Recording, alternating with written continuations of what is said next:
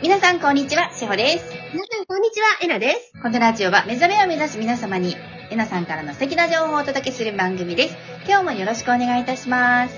今日もよろしくお願いします。はい。今日もですね、素敵なお便りが届いておりますので、ありがとうございますいただきます。お願いします。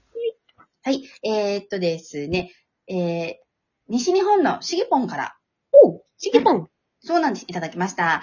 えなさん、しほさん、いつもありがとうございます。ちらこそ。過去性も軽やかに手放すという話は目から鱗でした。そうですね、過去性の話しましたよね。あー、したね。それをね、やっぱり、過去性もね、統合してきちゃうんです、全部。はい。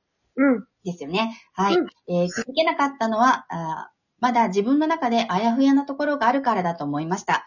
うん個性はただの夢みたいなもので、大切なのは今だと思っていました。が、うんえー近頃すべてが結びつく過去らしき映像からの周波数を統合すると、自分の中の残念無念からの怒りが、ただの執着なだけだったんだ。うん。なんだ、うん。またかーと腰砕けました。うんこんなたくさんのメランコリードラマ作ってたなんてつくづく変態です。夢だけでなく、過去性まで手放す統合変態道には、まだまだ程遠いと思いました。うん。近頃は、えー、見た気がする過去性さえ本当かどうかなんて誰にもわからないし、そんなこともあったかもしれん。ただのヒントくらいでよかったのかも、と思ってはいましたが、まだまだ甘かったです。ここからまた、えー心新たに基礎に立ち返って統合していきます。ありがとうございます。っていうお便りで。そうだね、その過去性をも統合するって話したね。はい、しました。うん。はい。結局、あの、過去性にしろ何にしろ、はい。この世界っていうのは感情を使いたい世界なんですね。いろんな感情を、はい。えっ、と、いろんな体と体感とはい。事象を持って感情を体験したいっていう世界なので、はいそれがたとえどのような過去性であれ、ね、注目すべきはやっぱり感情だけなんですね。はい。うん。私は魔女だったからとか、私はどっかの国のお姫様で、囚われの王女様でとかでも、はい。そっちの事象ではなく、はいあくまでも感情です。着目するの。ね。はい。だから、今この瞬間に全部上がってくるんですね。はい。うん。で、ここで感情を手放していくことによって、過去性をも今ここの自分に統合されてくるはい。っていう話したんだよね。はい。そう。ううんん。そうです。これもっと言ったら、うんあの、ガイドの中にも自分自身の高い意識だった頃の自分がガイドに入ってることってあるのね。はい。うん。あなたのガイドはとても位の高い僧侶で、それはあなたご自身ですよとかね。はい。うん、そういうのもあるんだけど、うんそこすらもじ今の自分に何もかも統合してくるんですよね。はい。うん。そん面白いですね。うん。うん。まあここ全部っていう感じ。全部、でも全部、人格が違うとか、だからいろいろ、まあ、着ぐるみ世代がいろいろ変わってたと思うんですけど、うんでも本当、自分自身の魂は変わらないっその通りその通り。ていうことですよね。うん。うん。そう。だから今ここにある肉体はどっちかあんま関係なくて、はいこの意識の方に全部統合してくるっていう感じはい。なんだよね。うん。うん。面白いですね。いろんなからくりがこう分かってくると。そうですうね。んで、自分の何がなくともやっぱり見るのは自分であって、はい自分の中にいろんなジャッジがあるから外をジャッジの目で見たりとかね、はい。自分の中にこれは許せないっていう正義があるからやっぱりそれで物を見るんですね、外をね。はい。はい。だから何があっても整えるのは自分なんですよ。うん。1ミリたりとも外のせいじゃないんです。はい。うん。内側ですね。そうなんです。はい。うん。そう。そうなんです。だけど、はい。あの、そうは言ってもここはたくさんの人が関わって生きている世界だから、はい。この間話したように周波数でこう分かれてくるんだよね。はい。うん。あの、より居心地のいい周波数、より居心地のいい周波数ってね。はい。その周波数同士がやっぱり、あら、これはちょっとここから先っていうのは違う。ここから先一緒に行くのは、その周波数同士としては難しいのかなってなったりすると、離れたりっていうのはあるけれども、うんでも、それも自分の中を整えてしまえば、この間、しおちゃんと話したように、誰にも悪意はないんだねっていうところに落ち着いていくんだよね。そうですね。う。うんん。うん、うん、うん。で、この過去世のお便り素敵でしたね。皆さんもぜひぜひシェアしていただきたいと思います。うんはい。じゃあ次のお便り行かせていただきます。えっ、と、りえちゃんさんから、りえちゃんから、りえちゃんさん、欲しいな。りえちゃんからいただきました。りえちゃんさん。はい、りえちゃんさん。はい、ありがとうございます。りえちゃん、しほさん、こんにちは。先日、神戸のワークショップに参加させていただいたりえちゃんです。ありがとうございます。ありがとうございありがとうごまざいます。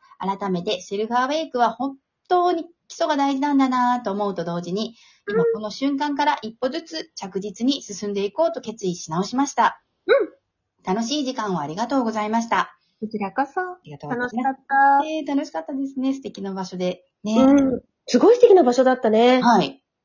なんかイタリア人の、はい。あの、の建築家の方が、なんかタイル職人さんとか、うん。デザインの、うん。なんか、なんだっけ、ここを一つのそういった情報の発信はい基地にしたいとかっておっしゃって。ね。素敵な方でした。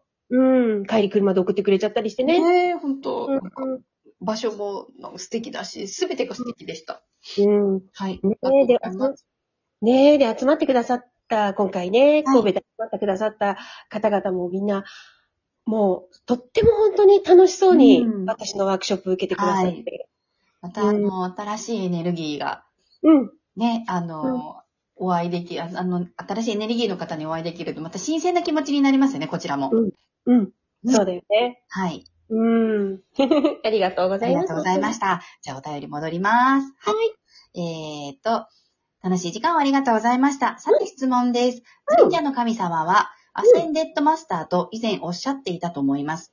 でうんあるならば、多くの人が認識しているような、現実的な願いを叶えてくれる存在ではないように思うのです。うん。工事の存在は依存関係を好まないとも言いますし。うん。私は統合を知ってから神様にお願いして、現実を自分の思い通りに整えてもらおうという意識がなくなったので、うん。神社ではご挨拶と感謝を伝えるだけにしているのですが、うん。神社の神様とは、うん本当はどういう働きをされているのでしょうか、にお参りしてご利益があったとか、願いが叶うとは一体どういうシステムなのでしょうか、うんというお便りです。うん。はいじゃあ、ちょっと順番に言はいいましょう。まず一つ目、なんだっけ？え神ー、こちらは、えー神様はアセンデッドマスターと以前おっしゃっていたと思います。おーアセンデッドマスターの方もいるし、もうマスターの方もはい両方いますね。はい。うん。うん。あれ？アはいセンデッドマスターの方っつってた？あれなごめん。でジュニアアセンデッドマスター神社の神様はアセンデッドマスターとあ、あアセンデッドマスター。はいはい。はい。うん。そうそうそう。アセンデッドマスターの方もいるし、はいまあ、ジュニアっぽい人もいるし。はい。うん。ですね。様々ですよね。そうですね。はい。で、確かにおっしゃる通り、彼らは依存の関係というのは好みません。はい。うん。うん。うん。で、じゃあ、例えば、氏神様だったらその土地とね、そこに住む人っていうのを、はい。守っている神様ですよね、うん氏神様は。そうそうそうお守りする、ね、神様だし、はいで、伊勢神宮さんとか、はい出雲さんだとやっぱり日本神会はい。と日本の土地というのをお守りになっているう方ん。で、はい。で願いが叶うっていうのは、はい。基本的に人間の欲望、お金を多くくださいとか、はい。そういう欲望を置きに行くところでは神社っていうのはなくて、はいご縁をいただきありがとうございますといううん感謝をしに行くところはい。ね。はい。うん。で、じゃあ、どうしてその、じゃあ、彼氏が欲しいですとかっていう願いが、じゃあ叶ったかって言ったら、い必要だからなんじゃない？その人の人生に。うんうんうんうん。うん。結局、神さんたちっていうのは、あとはハイヤーセルフたちっていうガイドもそうなんだけどね。はい。ご本人のその、一人一人の魂の成長、拡大、発展というところにだけ意識を向けてるんですよね。はい。